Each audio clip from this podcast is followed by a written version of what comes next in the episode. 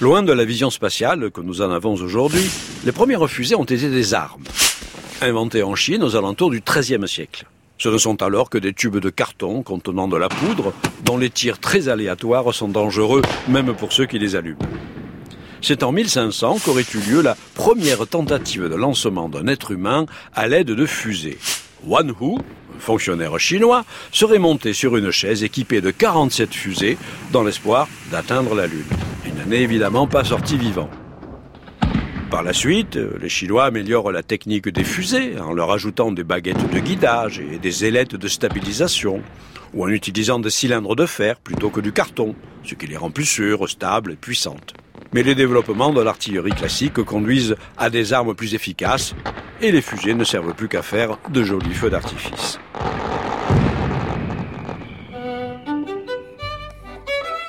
C'est à la fin du XVIIIe siècle qu'en Occident, la science et la technique triomphantes laissent entrevoir la possibilité concrète d'explorer le ciel à l'aide d'appareils plus légers que l'air. L'aventure commence en France avec Pilâtre de Rosier. En 1783, il est le premier être humain à s'envoler à 1000 mètres de hauteur et à revenir sain et sauf à bord du ballon à air chaud inventé par les frères Montgolfier. Dès lors, la conquête de l'air se développe.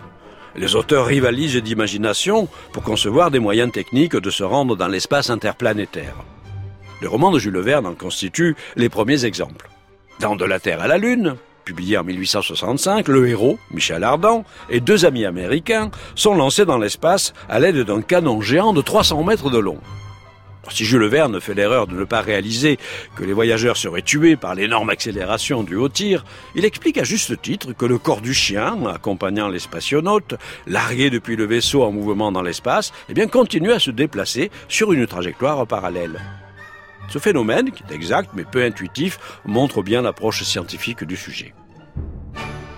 Jules Verne poursuit avec Autour de la Lune, un roman étonnamment prémonitoire par rapport à la mission Apollo 8 qui se déroulera exactement un siècle plus tard. L'initiative du voyage dans la Lune a bien été prise par les Américains. Le départ de la mission a eu lieu à Cap Canaveral, c'est-à-dire à quelques centaines de kilomètres seulement de l'endroit choisi par Jules Verne en Floride.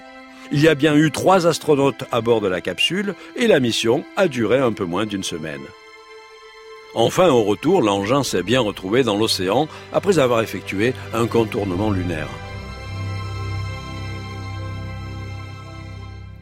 En 1901, le Britannique Herbert George Wells, le célèbre auteur de La machine à explorer le temps, publie Les premiers hommes dans la Lune, où il imagine que le voyage dans l'espace est permis grâce à un matériau annulant les effets de la pesanteur, la cavorite.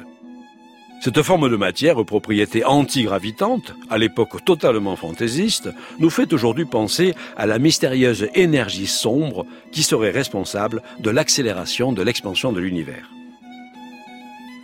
Les romans de Jules Verne, Wells, Robida et quelques autres marquent les véritables débuts de la littérature d'anticipation, rebaptisée science-fiction.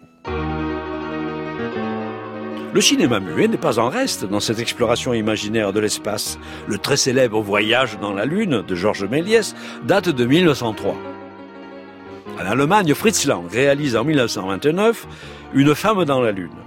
Il a pour conseiller technique un certain Hermann Obers, ingénieur roumain, qui perd son œil gauche lors de l'explosion de la fusée devant faire la publicité du film.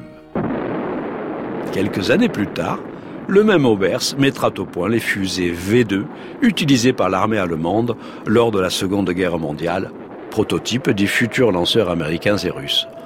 On passera alors du rêve à une inquiétante réalité. À demain.